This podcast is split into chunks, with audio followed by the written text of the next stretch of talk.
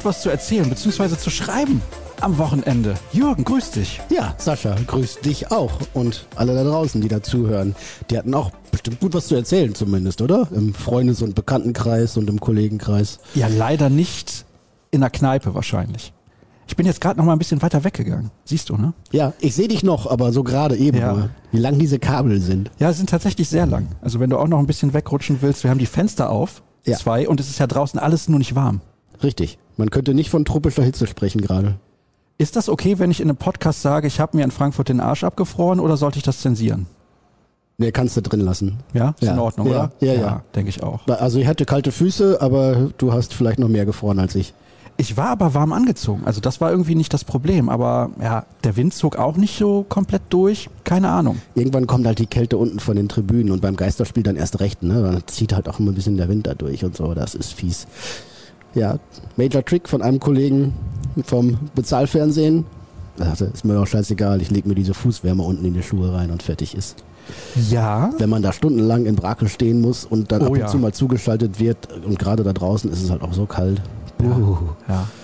Meinst du Kollege Jesko von Eichmann? Habe ich jetzt nicht gesagt? Nee, ich kann es aber verstehen. Ja. Also, weil, ja, wenn du da stundenlang rumhängst, ist nicht schön. Kalte Füße hat nicht umsonst ein schlechtes Sprichwort. Fährt da die Kehrmaschine gerade vorbei? Nee, das ist Anlieferung für die Tiergalerie hier. Ah ja. Keine Kehrmaschine. Nein, nein, nein. Aber ich kann noch nicht erkennen, was es gibt. Transgourmet, also irgendwelche billige Systemgastronomie wahrscheinlich. Das heißt ja Tiergalerie. Ja. Was ist dieses Tier eigentlich? Also die Leute denken jetzt Tier mit mit ohne Haar Mit, sozusagen. nein.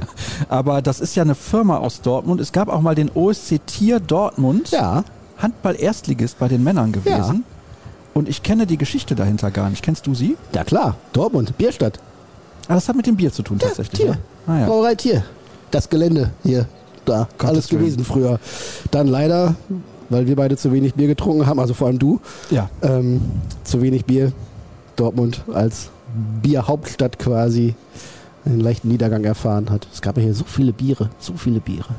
Ich hab ja mal in U-Touren, Nürnberg. Tiergalerie, man findet es überall ja, in der das Stadt. ist richtig, das ist Bier, richtig. aber Bier ist hier quasi überall. ja, ich bin ja kein Bierfreund, aber ich habe ja mal in Nürnberg gewohnt und in Franken ist die höchste Brauereidichte der Welt. Ich hatte mich äh, zur EM in Erlangen Ja, einquartiert. Oh, herrlich. Hier ist eine andere Kneipe, neues Bier, Kellerbier hier, Kellerbier da. Lecker. Sehr gut, sehr gut. Wenn man es mag. Ich mag's. Ja, ich bin halt nicht so der Biertrinker. Ja, okay. Aber jetzt natürlich, weißt du, hier statt zig Dutzender Brauereien, jetzt alles zwei große Konzerne im Wesentlichen. Aber ist auch schade. Ist übrigens ganz interessant, ich weiß nicht, ob du das wusstest. Viele Biere werden von den gleichen Herstellern sozusagen gebraut, aber mit unterschiedlichem Namen verkauft. Das weiß man gar nicht. Ja. Also im Endeffekt ist es egal, was du trinkst, ist eher das Gleiche. Ist ja nicht nur bei Bier so, sondern auch bei anderen äh, Markenqualitäts, äh, Backwaren, Cremes, was auch immer. Ne? Die kriegen dann einmal den roten Deckel und einmal den blauen Deckel und die einen gehen dann in den Drogeriefachmarkt und die anderen zum Discounter. Also äh, im Endeffekt ist dasselbe drin. Das kennt man ja. Magst du diese Biere, diese Mischbiere? Ah, wenig, wenig. Also ich finde Bier, wer, wer sein Bier mit irgendwas mischt, der mag das Bier nicht. Ja, und wer das Bier nicht mag, Sascha, der hat es auch schwierig bei mir. ich weiß, ich weiß. Ich trinke aber auch nicht dieses bekannte Grapefruit-Weizen. Da musst du dir keine Sorgen machen. Ja, das, also das, damit kann man sich mal kurz eben die Kehle trocken, äh, die trockene Kehle wegspülen im Sommer. Das mach, kann man schon machen, aber nee, nee, nee. Also äh, Bier gehört ja auch kein Zucker rein. Ich trinke ja auch sonst irgendwie nicht so viel Alkohol mit Zucker gemischt. Das ist doch Quatsch. Ah, so Cocktails? Nix für dich? Ja, aber das ist dann ja Fruchtzucker oder sowas, ne? Aber ich meine jetzt sowas wie, wie, wie Cola Rum oder sowas. Da, Ah, ja, verstehe. Da, da, da muss schon viel passieren. Dann kannst du die Cola direkt weglassen. Ja, Ja, ja. absolut. Schmeckt dann auch besser. Sind wir noch besoffen vom Spiel und der Schlussphase in Frankfurt eigentlich? Oh, ich hatte äh, seitdem viel zu tun, von daher fühle ich mich total nüchtern. Ähm, aber es war ja schon spektakulär. Also das, das größte Drama außer des halb des Spielverlaufs, würde ich sagen, war, dass da keine Fans waren. Ne? Also Frankfurt ist immer eins meiner liebsten Auswärtsspiele, weil immer richtig Bambule im Stadion ist. Und da wäre äh, richtig Action gewesen auf beiden Seiten des Feldes, beziehungsweise auf der einen Seite und dann die Gästefans sitzen ja mal so halb in der Ecke da in der Arena. Ähm, ja, da wäre gut was los gewesen. 2-0, 2-3, Auswärtssieg. guter Start, grundsätzlich. Ich glaube, mit Fans wäre das Spiel aber anders gelaufen. Lehne ich mich jetzt mal weit aus dem offenen Fenster hier. Ja, kann ich ja schlecht widersprechen, der These. Ja, schwierig. Warum lag der BVB urplötzlich 0 zu 2 zurück, obwohl sie relativ dominant in dieses Spiel reingekommen sind? Ja, starke Anfangsphase, die erste Viertelstunde richtig gut, gut im Gegenpressing, gute Raumaufteilung, gute Kombinationen, den Platz hinter Kostic auf Frankfurts linker Seite gut ausgenutzt, starke lange Bälle von Mats Hummels vor allem hinter die Abwehr. Äh, da war alles dabei eigentlich, was man sich, glaube ich, vorher so als Matchplan rechtgelegt hatte. Und dann gibt es einen Rückschlag, individuelle Fehler, zwei, drei hintereinander als Kette. Und dann ging gar nichts mehr. Plötzlich war da wieder diese Sorge, Versagen, Fehler zu machen, ganz präsent. Einige wollten es auf Biegen und Brechen machen, haben dann irgendwelche Risikopässe gespielt oder wollten irgendwie ganz besonderes toll machen und die einfachen Dinge vergessen und es passte nichts mehr zusammen. Linie verloren, zu weich in den Zweikämpfen, sagte Michael Zorg und schon, schon deutlicher. Ähm, ja, da ging dann 15, 20 Minuten lang wirklich gar nichts mehr. Und Frankfurt hätte ja zwei, also noch ein drittes Tor schießen können, als der Ball in den Pfosten geht. Ähm, und das war auch okay in der Phase, denn äh, der BVB hat kein Bein auf die Erde gekriegt. Wie das alles zusammenhängt mit dem Vergessen der taktischen Vorgaben, individuellen Fehlern, kollektiv, auch mannschaftlich, und dann eben nicht diese Geschlossenheit zu haben, sich gegen diesen Widerstand direkt zu wehren sondern äh, dass dann eher mal jeder mit sich selbst zu tun hat und das nicht äh, gemeinsam gelöst wird. Spielt vieles rein, glaube ich. Also kann man viel hineininterpretieren in diese 20, 25 Minuten. Ich fand es fast schockierend, muss ich ehrlich sagen. Dieses 0 zu 1, das ja auch aus dem Nichts fiel. Also Frankfurt hatte vorher keine Torchance. Das hat dem BVB so richtig den Stecker gezogen. Körpersprache war weg, Zweikämpfe wurden verloren. Du hast gedacht, Menschenskinder, die Mannschaft, die so gut reingekommen ist in dieses Spiel, auf einmal komplett aus der Spur. Das ist halt das, was ich nicht verstehe. Du kannst ja immer mal ein Tor kassieren. Klassisch jetzt wieder Standardsituation, okay. Aber du kannst immer mal ein Tor kassieren. Das kann passieren. Das heißt aber nicht, dass du den Glauben an deine eigenen Fähigkeiten so verlieren musst, wie der BVB das getan hat in den 20 Minuten, die danach gekommen sind. Hummels hat dann hinterher gesagt, glaube ich, der war's. Wir haben dann aber eigentlich in den letzten 10 Minuten der ersten Halbzeit wieder gut gespielt. Hm, bin ich nicht zu 100% seiner Meinung. Die erste Viertelstunde war richtig gut. Leider das Tor nicht gemacht. Am Ende nicht immer konsequent genug gewesen mit den Aktionen. Aber ja, also ich verstehe es nicht. Hast du im Ansatz eine Erklärung dafür? Ja, das passiert ja nicht zum ersten Mal dieser Mannschaft und auch nicht erst in dieser Saison, dass, dass so Rückschläge schwer verkraftet werden, schwer verarbeitet werden. Ähm, und da kommt natürlich das eine wie das andere zusammen. Du fängst eigentlich gut an und bist dann total irritiert, dass du hinten liegst. Dann denkst du drüber nach, wieder so ein Ballverlust tief in der eigenen Hälfte im Spielaufbau. Meine Güte. Wieder eine Standardsituation, unnötiges Foulspiel. Meine Güte. Du kriegst den Ball hinten rein, 0-1, obwohl du eigentlich viel richtig gemacht hast. Meine Güte. Und alles, was du dir vorgenommen hast, wird konterkariert quasi vom Spielverlauf. Und du fragst dich, was ist das denn? Wieso passiert uns das immer wieder? Was haben wir falsch gemacht? Und wenn da die Birne ein bisschen anfängt zu grübeln, dann ist es ja schon fast zu spät, denn dann müsste eigentlich das, das vorgeprägte Muster greifen. Okay, wir haben einen reingekriegt, jetzt zeigen wir es denen richtig. Aber es ist dieser Mannschaft nicht zu eigen. Es ist keine ihrer Stärken und Qualitäten, dass sie da über eine besonders breite Brust verfügt. Gerade auswärts ist es äh, zu, ist die Mannschaft zu leicht zu verunsichern und lässt sich auch leicht verunsichern.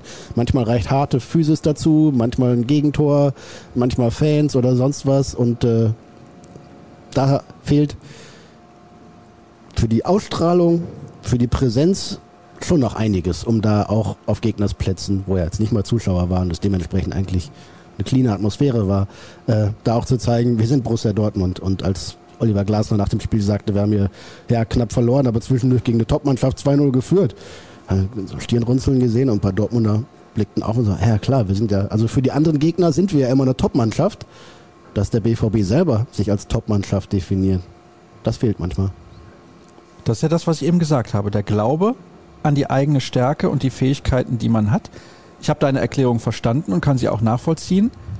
Aber ich denke dann auch immer, Mensch, diese Mannschaft, da sind ja nicht nur 18-Jährige wie Jude Bellingham, sondern da sind gestandene Spieler mit dabei, wie Hummels, wie Meunier, wie Akanji Guerrero beispielsweise, im Mittelfeld auch einige Akteure, die gestandene Spieler sind, die eigentlich mit einem Rückstand problemlos umgehen müssen. Ja, ist so. man arbeitet dran. Das kann ich zumindest sagen. Ähm, auch an und in den Köpfen, um da das Verfahren so weit zu bekommen, dass du auch in schwierigen Situationen dir positive, Situ positive Momente und positive Gefühle, eine bessere Attitüde, Haltung ist das ja ein neues Lieblingswort von Marco Rose, ähm, aneignest, um eben auch da gewappnet zu sein und damit umgehen zu können. Man kann sich darauf vorbereiten und wenn man das gut macht, kann man das dann auch eben direkt in die Tat umsetzen. Ähm, es gab ja die ewig lange und immer wiederkehrende Debatte um das Wort Mentalität und äh, wie das hier beim BVB zu verwenden ist oder auch nicht. Mentalität kann natürlich alles und nichts erklären. Ähm, Marco Rose hat es ganz geschickt gemacht und diese alte Geschichte ein bisschen äh, abgekniffen, abgeschnitten und jetzt das Wort Haltung benutzt, weil er sagt, na klar, äh, Mentalität, Einstellung. An der Einstellung hat selten gefehlt, aber immer an der Umsetzung. Und dann geht es darum, Haltung zu bewahren, wenn es schwierig wird, aber auch Haltung zu bewahren vor dem Spiel und schon zu wissen, wir gehen hier so und so rein. Ähm, und Haltung eben auch, Stichwort Körpersprache, beinhaltet es ja schon, ne? breite Brust, Kopf hoch und nicht eben lamentieren, Kopfschütteln, abwerfende Handbewegungen. All das haben wir ja Mitte der ersten Halbzeit auch schon wieder gesehen, ähnlich wie das in Berlin der Fall war. Ähm, und dann brauchte es halt ja, nachlassende Frankfurter im zweiten Durchgang, die sicherlich sehr passiv geworden sind und, und auch ihre Fehler gemacht haben. Und dann war es halt der BVB, der das ausgenutzt hat. Und als das äh, kurz bevor das 1 zu 2 fiel, sagte noch ein Kollege, eine Reihe vor mir, äh, die schießen heute niemals ein Tor, weil es so zwei, drei, vier Torannäherungen gab, aber keine richtig klaren Torchancen. Und dann fiel das erste und dann merktest du wieder, genau wie vorher bei dem 0 zu 1 in die eine Richtung, ging es jetzt beim 1 zu 2 in die andere Richtung, da war der Glaube wieder da, da war dann auch die physische Entschlossenheit dabei und dann sind die Tore zwar spät gefallen, aber insgesamt auch gar nicht unverdient, würde ich sagen. Der BVB siegt in Frankfurt war in der zweiten Halbzeit also noch, noch viel schlechter als der BVB in der ersten. Sie hatten noch mal eine gute Kontergelegenheit direkt nach Wiederanpfiff, mhm, wo ja. Can getunnelt wird ja. und Kobel hält. Ja, Jesper Lindström, wenn er den macht, 3-0 ist das Spiel tot. Ja, dann gab es eine Chance von Lindström in der ersten Halbzeit bei einem Konter, den er rechts vorbeigeschossen ja, hat und genau. den Pfostenschuss nochmal. Ja. Also das waren fünf Hochkaräter, also wenn du die zwei Tore dazu rechnest und eben diese drei Chancen. Ja, Kannst du denn die Leute verstehen, weil einige Hörer merken das natürlich auch immer wieder an, dass beim BVB auch nach so einem Spiel zu viel schön geredet wird? Ja, ich habe äh, da am Wochenende noch mit Verantwortlichen drüber diskutiert. Ähm, konkret ging es um die Bewertung von Thomas Meunier, ähm, der, je nachdem wie man es lesen will, hatte eine Riesentorchance in der zweiten Minute. Ich glaube 70 Sekunden waren gespielt haut den Ball großartig Richtung Kasten, dass Kevin Trapp mit einer Glanzparade und der Pfosten oder Latte dann nur den Einschlag verhindert und macht dann eine tolle Flanke zum 2 zu 2 von Jude Bellingham da äh, von der rechten Seite. Seine vierte oder fünfte direkte Torvorlage vom Flügel, also richtig gut. Ähm, gleichzeitig aber gewinnt der bis zur Pause keinen einzigen Zweikampf. Kostic hat mit ihm gemacht, was er wollte, hat den komplett an der Nase herumgeführt. Ähm, der Katastrophenfehlpass vom 0-2 kam von ihm, von hinten rechts blind in die Mitte und äh, zack, Frankfurt schaltet um und es steht 0 zu 2. Ähm, da gibt's halt auch gute Gründe und belegbare Gründe dafür, dass er eben bei uns dann nur eine 4 bekommen hat und nicht eine 3, wie andere meinten, mindestens, weil seine Leistung intern als stark bewertet wurde. Klar, er schiebt immer wieder an, er macht viele Meter, er drückt aufs Tempo, macht, hat auch die Physis dazu, dem Gegner weh zu tun. Ne? Also in, in Belgien hat man ihn ja mal Maschine genannt, weil er eben auch einfach rauf und runter rennt, hat jedes Spiel eigentlich die meisten Kilometer. Am Samstag waren es fast 13, also richtig viel. Insgesamt in der insgesamt läuferisch starken Dortmunder Mannschaft 123 Kilometer. Ist richtig, richtig gut. Ähm, 260 Sprints, glaube ich, auch das ein richtig guter Wert. Ähm, ja, aber Meunier ist halt auch klar mit zwei guten Offensivaktionen dabei, mit äh, viel Power auf seiner Seite, aber 45 Minuten lang ist er halt auch fast gar nichts. Ne? Und dann kommt man, wenn die erste Halbzeit eine 5 ist, halt schwerlich noch auf eine 3 oder eine noch bessere Note. Ja, er hatte ja gut angefangen, beinahe die Bude gemacht, das wäre natürlich auch ein Traumtor gewesen. Ja, ja. Aber grundsätzlich, ne, der, da kommt natürlich deutlich mehr als in seinem ersten Jahr und er ist wichtig für die Mannschaft, ist, hat zwar immer Stärken und Schwächen, Licht und Schatten, gute Aktionen und Fehler in seinem Spiel, aber da, zumindest was das anbelangt, ist er relativ konstant. Zwar nicht auf Top-Niveau, aber äh, zumindest eine verlässliche Größe inzwischen auf der rechten Seite. Halten wir fest, ein Spiel mit Licht und Schatten und wo du Meunier gerade schon angesprochen hast bei deiner Antwort, kommt die erste Hörerfrage. Wie ist der Stand bei Matteo Morey? Meiner Meinung nach passt er perfekt zu Roses Fußball, auch wenn er in manchen Situationen zu überhastet ist.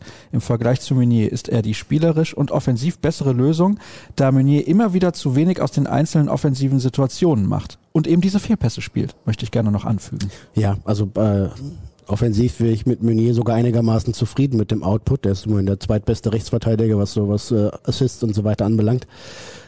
Morey, ja, also wenn man ihn dieses Jahr noch sieht, würde es mich für ihn freuen.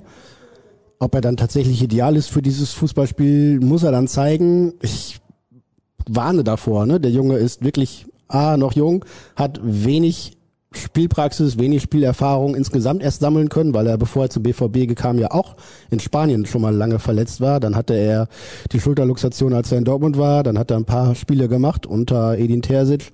Aber ist jetzt nicht so, dass der 100 Bundesligaspiele auf dem Buckel hätte. Ähm, ich würde ihn einfach nicht mit, Überwartung, mit Erwartung überfrachten, denn äh, der kommt aus zwei bis drei längeren, langwierigen Verletzungen, hat wenig, äh, wenig Praxis gesammelt grundsätzlich vom Spielertypen her ist er natürlich so ein kleiner, quäliger, aggressiver. Er ist sicherlich technisch und im Passspiel stärker als Meunier, das glaube ich schon. Ähm, ob er das dann auch dauerhaft leisten kann, weiß ich nicht. Müssen wir abwarten. Ähm, ich hatte, nachdem im Sommerjahr das Thema Rechtsverteidiger für den Transfermarkt ein großes war, bei Borussia mir auch fast gedacht, dass sie vielleicht nochmal versuchen, zumindest im Leihgeschäft mit irgendeinem Spieler anzustreben. Aber nee, die Vereinsverantwortlichen sind mit der Entwicklung von Meunier soweit zufrieden, mit dem Niveau, das er abliefert, zufrieden. Im Zweifel kann Marius Wolf noch hinten rechts aushelfen oder dann, wenn der nicht kann, auch noch Felix Passlack. Von daher sieht sich der BVB da gut aufgestellt mit Meunier und zwei oder einer eine, eine halben, halbrichtigen Lösung, weil Wolf natürlich auf vielen Positionen spielen kann und schließlich noch Felix in der Hinterhand. Ähm, ja, und irgendwann kommt Matteo Morey zurück. Das ist eine tolle Nachricht, sehr interessant, wie ich finde. Meiner Ansicht nach sind die fehlenden Derbys ein erheblicher Nachteil für den BVB. Waren diese Duelle doch zweimal jährlich stets ein richtiger Prüfstein in Sachen Haltung, Mentalität und Charakter. Bei einer Doku über die legendäre Fehde zwischen Arsene Wenger und Alex Ferguson Anfang der 2000er gaben einige Spieler zu Protokoll, die jeweils andere Mannschaft komplett verachtet zu haben. Herausgekommen sind legendäre Duelle. Beim Fernduell fehlt es schon länger an Zunder seitens des BVB. In Richtung Bayern natürlich. Ja, Derby fehlt mir auch. Also es gab ja auch schon Jahre, wo man gesagt hat, okay, dann muss wenigstens ein Derby-Sieg die Saison retten, wenn es denn sonst so dahin plätschert insgesamt. Ja, und was das Fanduell mit den Bayern angeht, helfen halt nur Punkte und weniger Niederlagen, gerade auswärts bessere Leistungen und Siege wie am Samstag in Frankfurt, um den Bayern halt auch mal Zunder zu machen. Das ist klar. Ich glaube, weil die Debatte ja gerade am Wochenende auch schon wieder angeschoben worden ist mit der ewigen Bayernjagd der Borussia und können sie den Münchnern dann wirklich gefährlich werden. Ja, also wenn Borussia Dortmund den Bayern über eine gesamte Saison Paroli bieten können will, muss schon viel perfekt laufen und das war es halt in der Hinrunde nicht. Allein aufgrund der Verletzten, neuer Trainer, nicht wirklich eingespielt. Ja, dann so ein paar Rückschläge wie, ne, dass du das direkte Duell unglücklich verlierst Sonst wärst du, war, da warst du ja dran, bis auf einen Punkt und hättest sogar vorbeiziehen können oder auf Augenhöhe bleiben können, was, ein, was dann Nackenschlag war, von dem sich die Mannschaft nicht so richtig gut erholt hat. Es muss schon wirklich alles, alles richtig auch für den BVB gut laufen, um den Bayern über die gesamte Strecke äh, da Zunder machen zu können. Jetzt sind sechs Punkte, wenn man die obligatorische Auswärtsniederlage in München in der Allianz Arena nochmal dazu rechnet, wären es neun. Ähm, wird schwer, wird schwer. Aber die Bayern sind natürlich ein Stück weit enteilt und der BVB, das zumindest muss man immer sagen, klar, die ärgern sich und sind auch genervt davon, dass sie immer für die gesamte Bundesliga quasi das Titelrennen heiß und äh, aufrecht halten müssen, weil es eben auch immer ein dauerhafter Druck ist. Aber äh, von dem muss man sich eigentlich befreien und wenn der BVB, wenn die Dortmunder ihre eigene Leistung bringen, wenn der BVB das Maximum abruft von dem, was möglich ist, dann wird es auch reichen. Ähm, aber das war es halt eben in den letzten Wochen, speziell im Dezember. Oft, zu oft nicht und dementsprechend hat es dann auch nicht gereicht. Herzliche Grüße an den mit Abstand besten Podcast mit dem sympathischsten Moderator. Hast du dir wieder selbst geschrieben, Sascha? Nein, das war Tom, dem ich gesagt habe, dass er das schreiben soll. Mich würde interessieren, ob ihr wisst, wie der BVB mit Marco Reus plant. Sein Vertrag endet nächstes Jahr. Verlängert er nochmal um ein Jahr oder beendet er nächstes Jahr seine Karriere? Ja, ist lustig. Habe ich äh, gestern oder vorgestern auch nochmal drauf geschaut. Äh, tatsächlich 2023 endet sein Vertrag. Ähm, ist aktuell noch gar kein Thema, weil äh, es keine, keine Not gibt, quasi da jetzt irgendwie schon frühzeitig ihn zu verlängern oder abzusprechen, wie es denn weitergeht. Ich glaube, für Marco ist es wichtig, dass er fit ist, dass er gesund ist. Da hat er im Sommer, so leidvoll es wahrscheinlich auch war, mit dem Verzicht auf die EM die richtige Entscheidung getroffen, denn er spielt jetzt schon fast ein Jahr ohne größere äh, Ausfallzeiten durch und das auf einem oft guten, manchmal sogar sehr guten Niveau. Manchmal ist er ein bisschen zu blass, wie am Wochenende in Frankfurt, da war ich enttäuscht von ihm. Aber insgesamt ist er halt da und er ist präsent und, äh, und er, er hilft der Mannschaft. Und wenn er dann gesund bleibt, gute Leistungen bringt auch in der Nationalmannschaft und das dann auch in den, in den wichtigen Spielen oder zumindest in den Spielen gegen hochkarätige Gegner. Ich rede jetzt nicht von Quali-Spielen gegen Moldawien oder San Marino, sondern dann vielleicht im Juni, wenn es in der Nations League mal gegen Italien oder England geht. Ähm, dann ist er sicherlich auch ein Thema für die Nationalmannschaft und da auch nicht für Platz 18 oder 19 im Kader. Ähm, und ich glaube, dass er diese WM im Herbst gerne nochmal spielen möchte und da auch nochmal zeigen möchte, was er drauf hat. 2018 war er endlich mal dabei und dann spielt der Rest der Truppe so ein Murks und der Yogi pfuscht darum. Ähm, ich glaube, jetzt hat er nochmal richtig Bock, dieses Turnier zu spielen und ich glaube, vorher fällt da auch kaum eine Entscheidung darüber, wie es wie es für ihn und mit ihm weitergeht. Da äh, besteht auch keine Not, denn wenn er bleiben möchte, kann er natürlich noch ein Jahr dranhängen. Wenn er nochmal was anderes machen möchte, wird der BVB seinem verdienten Kapitän auch keine Steine in den Weg legen. Ich kann mir allerdings eher vorstellen, dass er sagt, komm, ich, ich mache noch ein Jahr und dann ist gut gewesen. Er wird jetzt im Ende, Ende Mai 33, glaube ich. Ich glaube 33. Ähm, und dann mit 34 muss man sich dann auch überlegen, ob man als Familienvater noch ein Jahr dranhängt. Ich glaube, finanziell besteht keine Not. Klar, ja, das glaube ich auch. Noch ein Jahr dran zu hängen und er kann es wirklich äh, in erster Linie selbst frei entscheiden. Wenn er dann nochmal den Vertrag um ein Jahr verlängern würde, würde er mit 35 aufhören. Das wäre okay. Ja, er hat natürlich zwischendurch ein paar Jahre verloren, deswegen kann man natürlich auch sagen, äh, darf gerne noch weiterspielen. Ähm, Im Moment ist er offensichtlich fit und äh, beschwerdefrei und das schon jetzt über vergleichsweise lange Zeit, wenn man sich seine Historie so anschaut und wenn er das Gefühl hat, ist noch ein bisschen im Tank, dann gerne. Ich glaube, dass er einfach auch nicht aufhören will, bevor er mit dem BVB einmal Deutscher Meister geworden ist.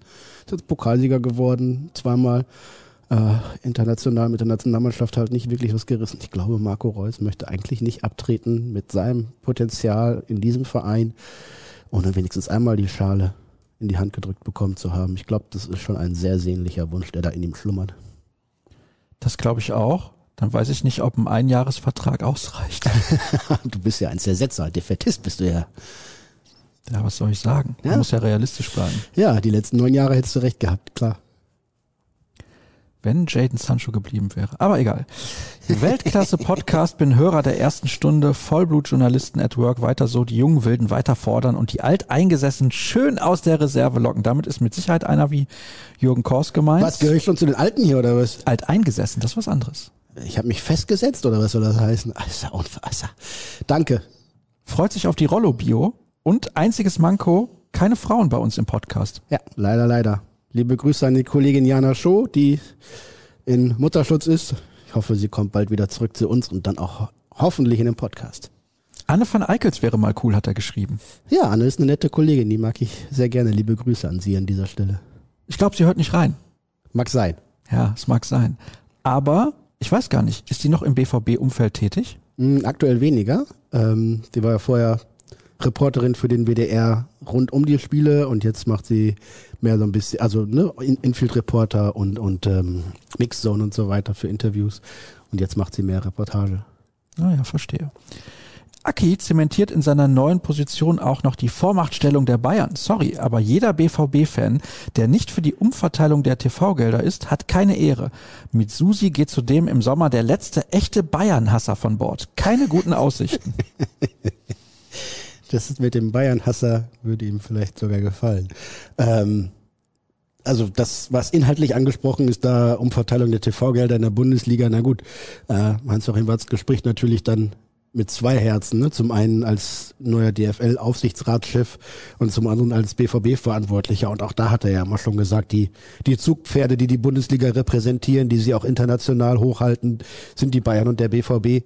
Ähm, dementsprechend müssen die auch mehr Kohle bekommen. Da kann er jetzt ja schlecht was anderes sagen. Das ist das eine. Und das andere ist, äh, wenn die paar Millionchen, die in Deutschland also paar Millionchen in Anführungsstrichen und im Vergleich zu dem, was die Top-Ligen in England oder die Privatverträge in Spanien bringen. Wenn die paar Millionchen anders verteilt würden, dann würde das den Wettbewerb nicht großartig anders aussehen lassen. Das, was die große Diskrepanz in der Bundesliga ausmacht, sind die regelmäßigen Einnahmen aus der Champions League, wo halt Bayern München und Borussia Dortmund quasi immer vertreten sind. Und andere Vereine wie Wolfsburg, Leverkusen, Gladbach, etc. halt nicht immer, die machen den großen Unterschied aus und die sind der wesentliche Grund dafür, dass dieser Wettbewerb sehr unfair und sehr einseitig und sehr ungleich ist. Ähm, wenn diese Prämien verhandelt werden international bei UEFA oder ECA, dann gelten allerdings die Interessen des FC Augsburg, der gerne mehr Spannung in der Bundesliga hätte, relativ wenig. Wobei Augsburg jetzt auch schon wieder ein schlechtes Beispiel ist, weil die ja sich ja gerade auch Geld abholen. Ja, du hast natürlich recht, die Kohle aus der Champions League, die haben sich die Bayern in den letzten Jahren auch sehr erarbeitet, muss man einfach so zugeben. Ja, aber die haben jetzt in den letzten zehn Jahren, ich vermute mal, wenn ich es zusammenrechne, eine knappe Milliarde aus der Champions League geholt. Da hilft es nichts, wenn die Bayern in der Bundesliga 10 Millionen Euro weniger bekommen und der VfL Bochum davon 500.000 mehr. Also da der, der große Unterschiedmacher ist das internationale Geschäft. Und das heißt ja auch äh, immer noch Champions League, obwohl ja seit vielen Jahren äh, da auch die Drittplatzierten und Viertplatzierten aus den Top-Ligen mitspielen. Es ist einfach eine, eine Geldliga, eine Millionärsmacherliga und die bestimmt das Geschäft bis weit in die Bundesliga nach unten, denn da haben Vereine sehr wenig Chancen, nach oben zu kommen. Selbst wenn sie phasenweise alles richtig machen, wie Gladbach ein, zwei Jahre lang, wie aktuell Mainz oder Freiburg, die ja punktuell dann immer mal für Überraschungen nach oben stoßen können, diese diesen riesen Distanz, diese Lücke zu überwinden, ist für sie unmöglich. Ist es ein Problem für eine Mannschaft, wenn man gemeinsam den Gegner unter Druck setzen möchte und dann ein Spieler wie Brandt regelmäßig nur trabt? Das sorgt aus meiner Sicht für Unmut beim Rest. Deshalb ist Brandt auch kein Spieler für Rose und den BVB. Eure Meinung? Ähm, ja, ich, ich kann verstehen, was der User meint. Ich würde allerdings die Meinung nicht teilen, denn ich glaube, Julian Brandt hat gerade in der ersten Halbserie große Fortschritte gemacht, was die Aggressivität anbelangt, was das Pressing anbelangt, was, was das Anlaufen des Gegners betrifft. Ähm, also da hat er schon, schon große Schritte gemacht. Manchmal sieht es bei ihm ein bisschen phlegmatisch oder, oder langsamer aus.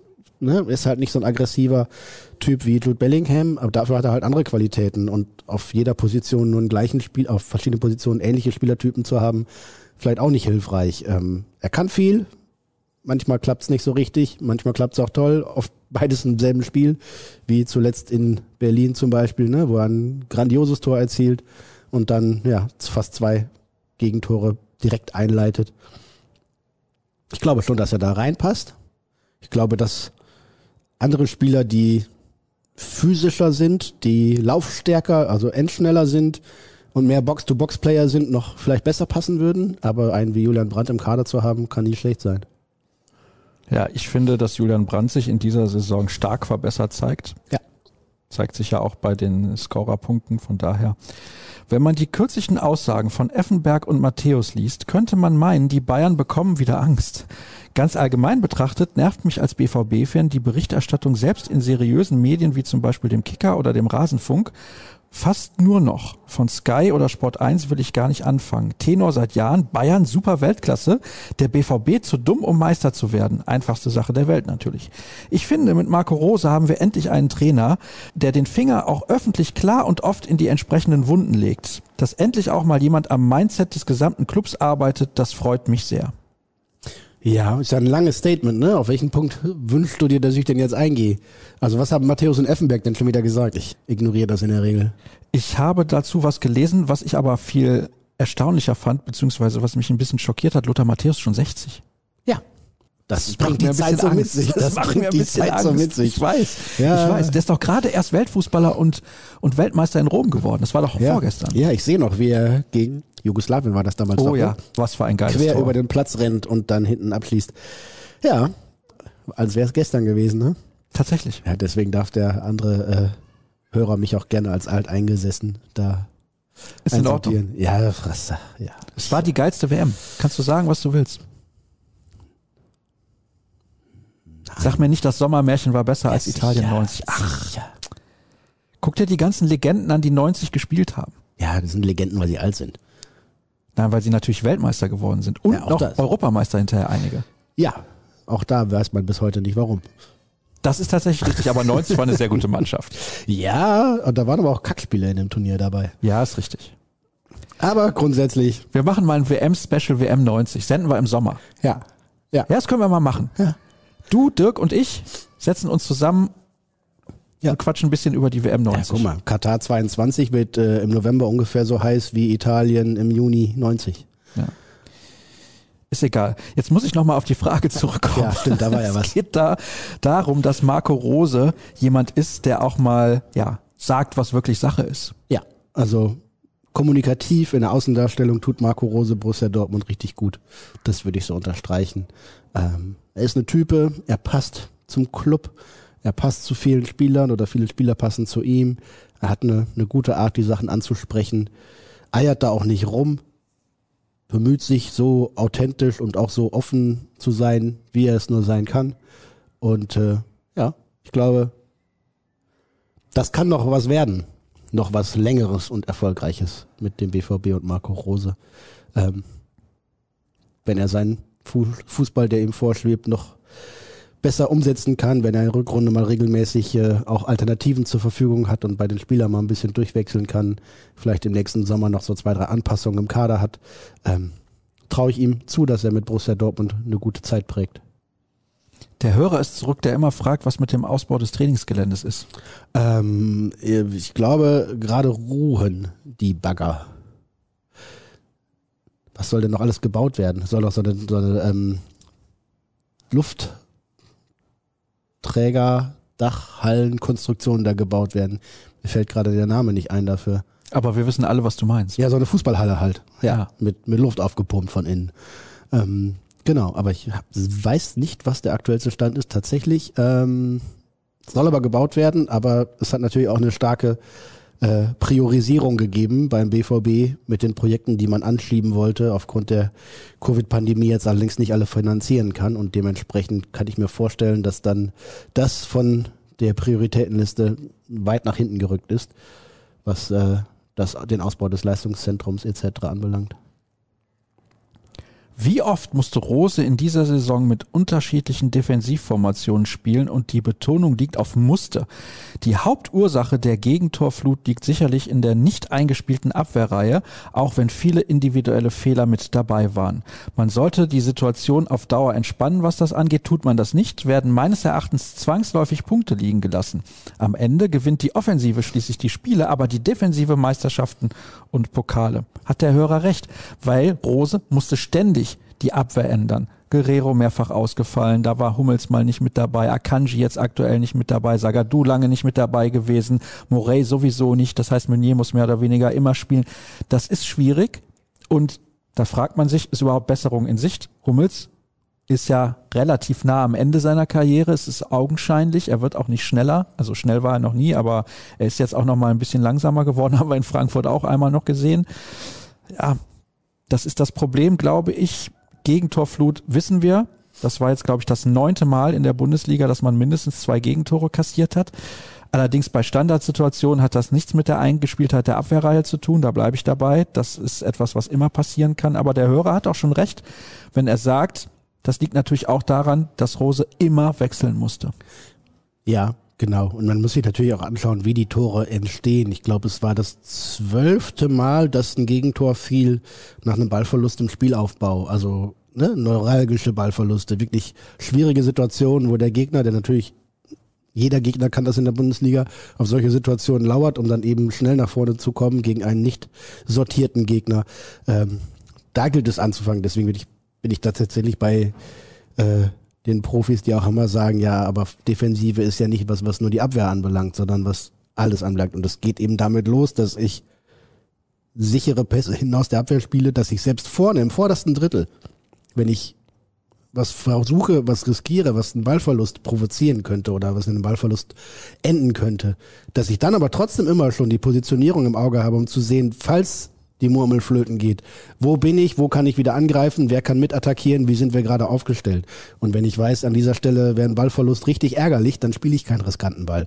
Na, also es geht schon, geht schon da los. Also die, die Abwehrarbeit mitzudenken immer. Selbst bei Ballbesitz, selbst bei Attacke wäre ein Schritt, der ein bisschen unterrepräsentiert ist bei manchen Spielern. Das muss man so deutlich sagen. Aber es ist, äh, es gehört für mich zur Verteidigung dazu, zur Defensive. Und ja, da geht's los. Dann ne, Ballverlust, habe ich gesagt. Standardsituation war im Herbst ein bisschen besser geworden bis zum bis zum Dezember.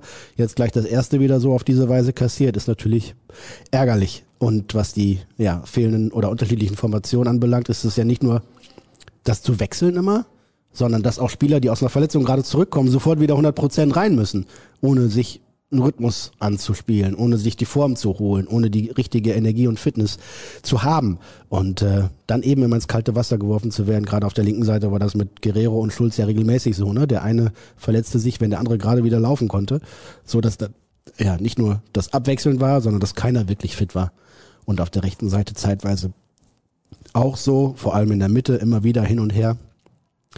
Das macht's natürlich richtig schwierig, keine Frage. Wir haben hier Glastüren im Büro. Ja.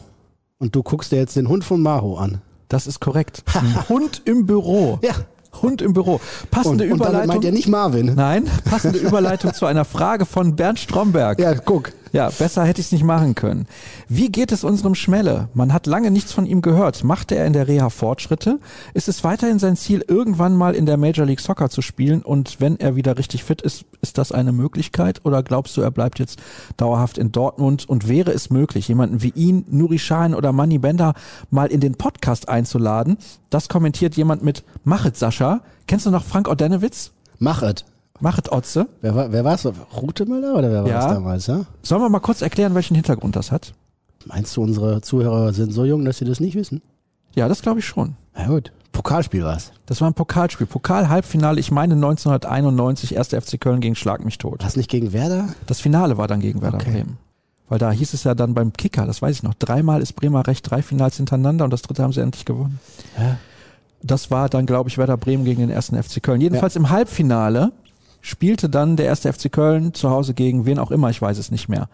Und Frank Ordenewitz wäre nach einer gelben Karte fürs Pokalfinale gesperrt gewesen. Damals Richtig. war es aber so, hast du die rote Karte gesehen, bist du fürs nächste Pflichtspiel gesperrt gewesen. Also hätte dann Frank Ordenewitz in der Bundesliga aussetzen müssen. Hätte aber im Pokalfinale dabei sein dürfen. Und dann hat der Trainer gerufen, machet Otze. Eine Halbzeit. Ordenewitz Hat ihn angeguckt und gesagt, machet Otze. sah die rote Karte, flog vom Platz, es flog aber auf und dann hat er im Pokalfinale auch nicht spielen dürfen. Ja. Bitter Ja. ist das gelaufen. Ja.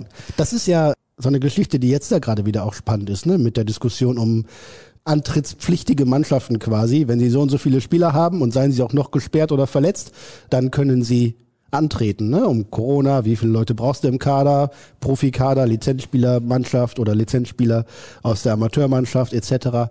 Und da zählen halt auch dann im Zweifel gesperrte Spieler zum Kader, denn die könnten sich ja absichtlich, so war damals die Idee, eine Karte abholen, damit sie ein weiterer Spieler sind, der fehlt und dementsprechend zu einer Spielverlegung äh, beitragen. Und um dem vorzubauen, hat man gesagt, okay, verletzte oder gesperrte Spieler oder welche, die beim Afrika Cup sind, die zählen jetzt auch nicht mehr dazu.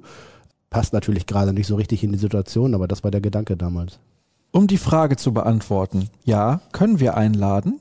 Schmelle ist natürlich noch aktiver Spieler, offiziell von Borussia Dortmund, auch wenn er aktuell nicht eingesetzt wird.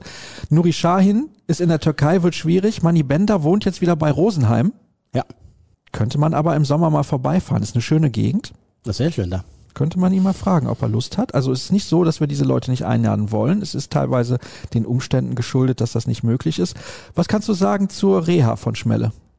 Er ist immer noch fleißig da. Also ähm, man sieht ihn immer wieder. Ich habe ihn jetzt kürzlich nochmal gesehen, dass er dann zum Trainingsgelände fährt, da seine, seine Arbeit nachgeht quasi und äh, an seiner Gesundung, an seiner vollständigen Fitness arbeitet mit den, mit den Physios und Reha-Trainern, denen, die er kennt und denen er vertraut.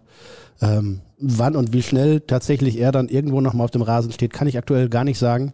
Müsste ich ihn nochmal nachfragen, aber grundsätzlich hält er sich sehr zurück mit allen Auskünften und Äußerungen, weil er natürlich auch seit dieser Verletzungsgeschichte es einfach auch leid ist und weil er, ja, dann glaube ich auch er seine Ruhe genießt und wieder gesund und fit werden will. Ich glaube, dass er sportlich den Ehrgeiz immer noch hat, macht mal ein spannendes Projekt zu machen. Ähm, vermute aber mal, dass er auch mit dem anderen Auge schon danach schaut, was denn so nach der aktiven Karriere, wann auch immer sie denn endgültig endet, äh, noch machen kann. Und es würde mich wundern, wenn er nicht früher oder später beim BVB auch irgendeine Aufgabe übernimmt. Mich auch. Nach dem emotionalen 3 zu 2 gegen Frankfurt hat man den Abstand nach oben und unten verkürzt. Nee, das stimmt nicht. Nach unten hat man ausgebaut. Ja. Aber ist egal.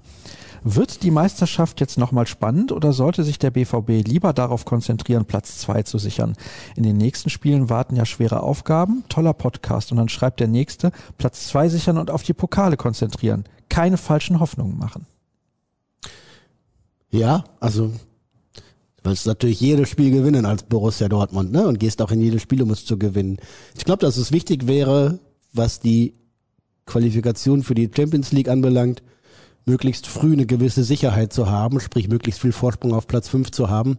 Denn wenn diese Europa League-Kampagne noch was werden soll, dann hast du natürlich ein ganzes Nee, stimmt, kein Dutzend. Das ist Playoff, Achtel, Viertel, Halbfinale. Das sind dann acht Spiele mit Finale neun Spiele zusätzlich. Wenn du im Pokal auch noch weit kommen willst, dann sind es nochmal drei, vier mehr. Dann hast du natürlich äh, nicht nur diese dann noch ab Februar drei, 14 Bundesligaspiele, sondern nochmal fast so viele Spiele in den Pokalwettbewerben. Ähm, sprich, wenn du Platz fünf abgesichert hast, kannst du natürlich dann am Donnerstag oder am Mittwoch, wenn es der DFB-Pokal ist, äh, richtig Vollgas geben und vielleicht am Sonntag dann mal äh, den einen oder anderen Punktverlust sogar hinnehmen, wenn du da richtig weit kommen willst. Grundsätzlich wird es natürlich immer helfen, jedes Spiel zu gewinnen, aber da, wenn es dann im Februar oder März da richtig zur Sache geht, zumindest die Sicherheit zu haben, wir stehen in der Bundesliga nicht mehr voll unter Druck und können die besten Leute im Zweifel auch in ein K.O.-Spiel in Madrid, London, sonst wo auf den Rasen schicken. Das wäre schon eine coole Ausgangslage. Und da die ganzen groß und hoch eingeschätzten Konkurrenten wie Gladbach, Wolfsburg, Leipzig ja, jetzt nicht direkt im Nacken sitzen, sondern eher Clubs, wo man eher denkt, na, vielleicht leisten die sich früher oder später doch noch mal eine Schwäche wie Freiburg, Hoffenheim, Union.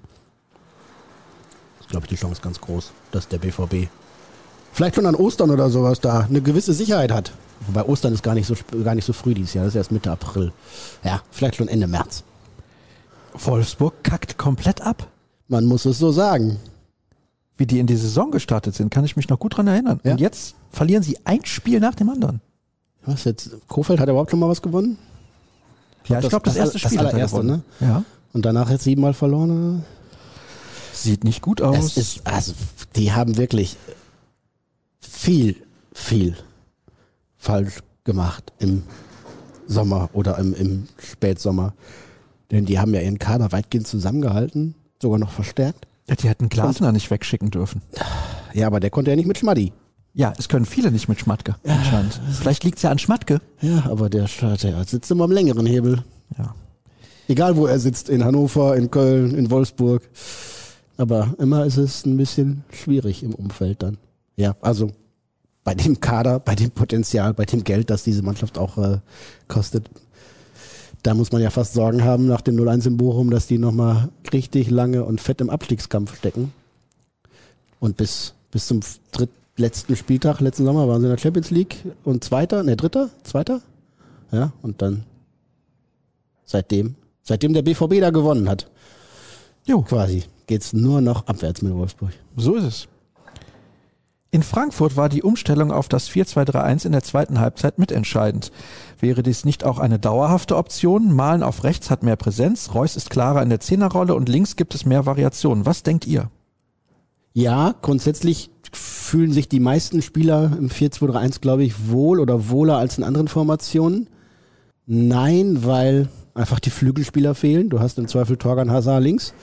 Ähm, und rechts Daniel Mahlen, gut, das äh, war sicherlich auch der Frankfurter Situation geschuldet, dass da Kostic immer sehr offensiv spielt und da viel Platz ist.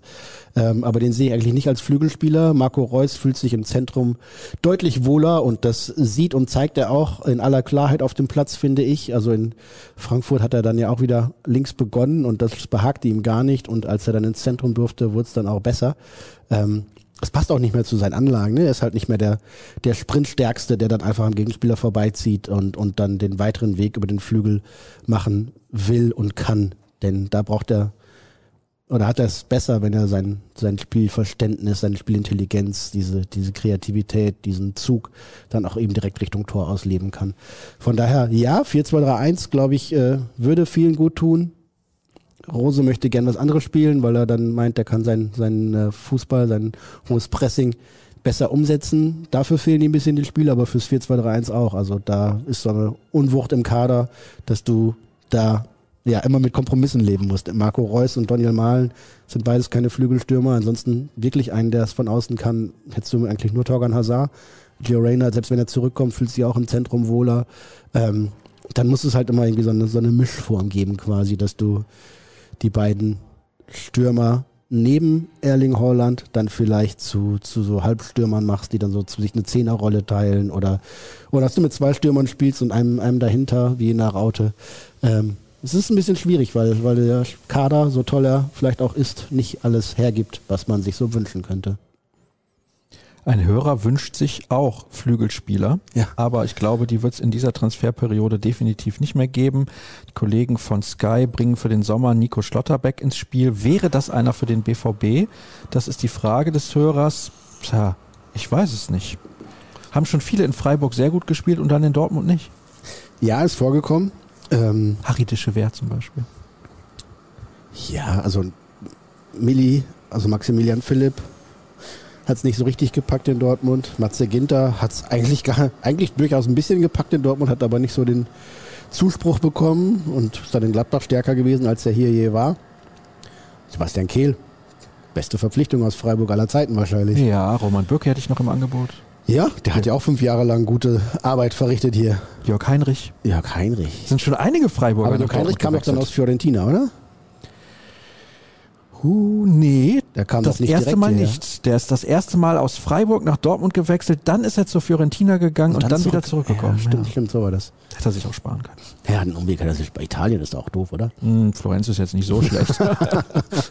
Warst du schon mal in Florenz? Nein. Schöne Stadt. Ja.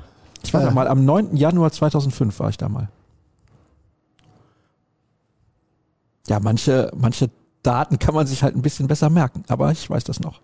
Ich werde das gleich in meiner App nochmal nachgucken. Ich habe diese Groundhopper-App, Ah. ob das auch tatsächlich stimmt, aber ich bin mir relativ ja, sicher. aber um auf die Frage zurückzukommen, Nico Schlotterbeck ist bestimmt eins der größten Innenverteidiger-Talente, die wir haben in Deutschland, hat das jetzt in der Bundesliga über mehr als ein halbes Jahr konstant nachgewiesen. Er hat gerade aktuell Covid-Infektion gehabt. Ich hoffe, dass er, oder ich bin gespannt, ob er am Freitag in Dortmund spielen kann. Ähm, und wenn der ablösefrei auf den Markt kommt, dann muss Borussia Dortmund da natürlich alarmiert sein und sich anschauen, was da passiert. Äh, ob man sich dann durchsetzt im Wettbieten und im, im Wettstreit quasi um den Spieler, weiß ich nicht. Aber dass der interessant ist, das liegt ja auf der Hand. Der ist ablösefrei im Sommer? Soweit ich das weiß, ja. Dann glaube ich dir das. Ich weiß es nicht. Ja, ja. Was natürlich Borussia Dortmunds Position im Zweifel nicht immer stärkt, weil natürlich auch in der Bundesliga es einen finanzkräftigeren Club gibt. Kann man schon sagen, wann Gio Reyna wieder sp- spielfähig sein wird? Ah, ich vermute, dass er am Freitag gegen Freiburg zum ersten Mal wieder im Kader steht und vielleicht ein paar Minuten bekommt, aber spätestens dann auf St. Pauli im DFB-Pokal. Also es, die Tage sind gezählt, aber grundsätzlich, ja, der ist natürlich bockstark in die Saison gestartet. Ne? Die ersten zwei, drei Pflichtspiele, die er gemacht hat, hat Scorerpunkte gemacht, ähm, richtig gut dabei und dann diese erst als Muskelfaserriss diagnostizierte Verletzung, die dann aber irgendwie nicht richtig ausgeheilt war, dann irgendwie mit Sehnen, Nervenbeteiligung, dann tat's noch weh und der musste wieder den Comeback-Versuch abbrechen und dass sich das dann aber von, wann war das, Mitte September, Anfang September bis jetzt hinzieht, ist natürlich äh, schlimm, ärgerlich für ihn, schlimm für den Club. Ähm, bei so einem jungen Spieler kann man darauf setzen und ich glaube, das klang in den vergangenen Tagen bei dem einen oder anderen Verantwortlichen vom BVB auch durch. Ne, der hat es vorher noch nicht so erlebt, dass da jetzt auch nochmal in den nächsten Wochen und Monaten wirklich ganz viel Wert auf Prävention, auf Reha, Physiotherapie etc. gelegt wird, um ihn einfach dann auch robust zu halten, dass äh, solche Verletzungen oder die ja vorkommen können, ihn dann nicht so lange aus der Bahn werfen. Ähm, er kannte das, glaube ich, so in dieser Form gar nicht. Dementsprechend ist es eine Erfahrung, die man vielleicht als Profifußballer, als Leistungssportler irgendwann mal machen muss. Und ich bin mir zuversichtlich, dass ein schlauer Bursche wie er daraus die richtigen Schlüsse zieht und äh, seinen Körper noch robuster macht, um eben, falls es mal zu Blessuren kommt, dann nicht so lange auszufallen. Der BVB wird in den nächsten Wochen fast ausschließlich auf der Zone zu sehen sein, weil man in der Euroleague spielt und dann in der Bundesliga immer sonntags. Ist das ein Vorteil oder Nachteil, immer mit seinen Ergebnissen nachziehen zu müssen? Weil der BVB dann ja immer sonntags spielt? Keine Ahnung, war es am Wochenende ein Vorteil, dass die Bayern verloren haben am Abend vorher und der BVB dann nachlegen konnte? Ich glaube, das beeinflusst das Spiel an sich wenig.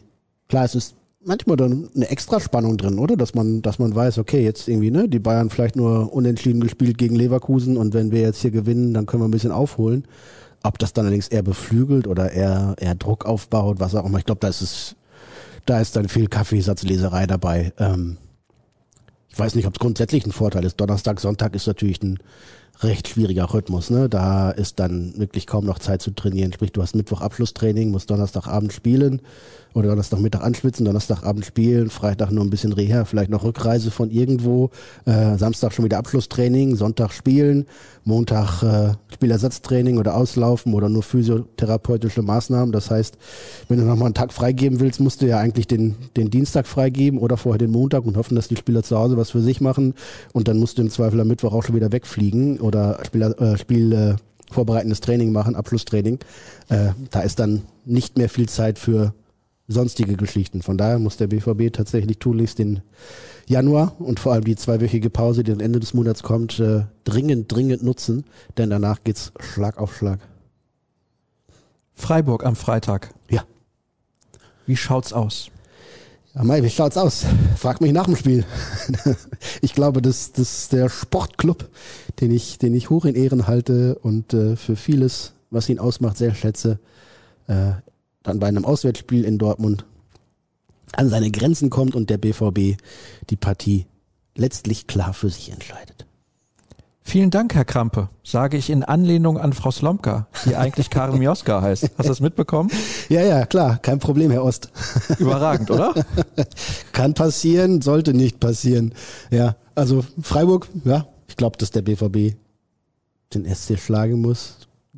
Die haben natürlich mit äh, Enzo Grifo, ähnlich wie Philipp Kostic, einen überragenden Standardschützen. Ne? Da Hat im muss, Hinspiel auch ein Tor geschossen. Da, äh, Holzauge sei wachsam. Also wenn, sie, wenn Grifo keinen macht oder keinen auflegt, gewinnt der BVB das Spiel. Oh, kein Scorerpunkt bei Grifo bedeutet Sieg für Borussia Dortmund. Ja, da würde ich wetten. Ja, das glaube ich auch. Ja. Vielleicht fällt er verletzt aus, wir wissen es gerade nicht. Ah, stimmt. Könnte ja Dann will ich auch wetten. Ja, dann sind wir durch. Ach so. Sind fertig für diese Woche. Vielen Dank, Jürgen. Ja, wo hast du das Finale 90 gesehen? Das Finale 90 gesehen habe ich im Wohnzimmer meiner Eltern.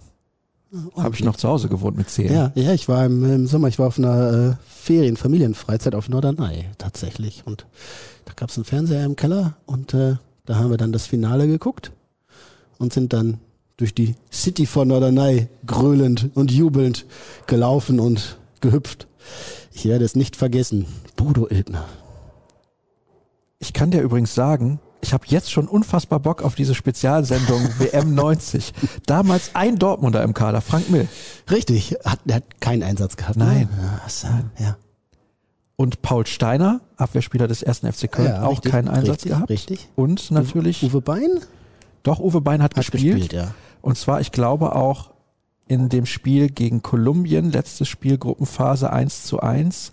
Und ich meine sogar, er hat die Vorlage gegeben auf Pierre Barski, der den Ausgleich geschossen das, hat. Das weiß ich nicht mehr, aber doch klar, Uwe Bein hat gespielt. Ja, war da nicht noch irgendein Bremer oder sowas, der nicht gespielt hat, der gar nicht. Günther so Hermann. Ja, guck, siehst du das. Ja, und die beiden aber Hermann und Bein haben ja schon mal optisch erstmal Ähnlichkeiten. Ja, das stimmt. Das ist richtig. Schöner Schnörres. So ist es. Ja. So ist es. Lässt du auch wieder wachsen? Im Ja, November hast du dieses Mal gar nicht wachsen lassen.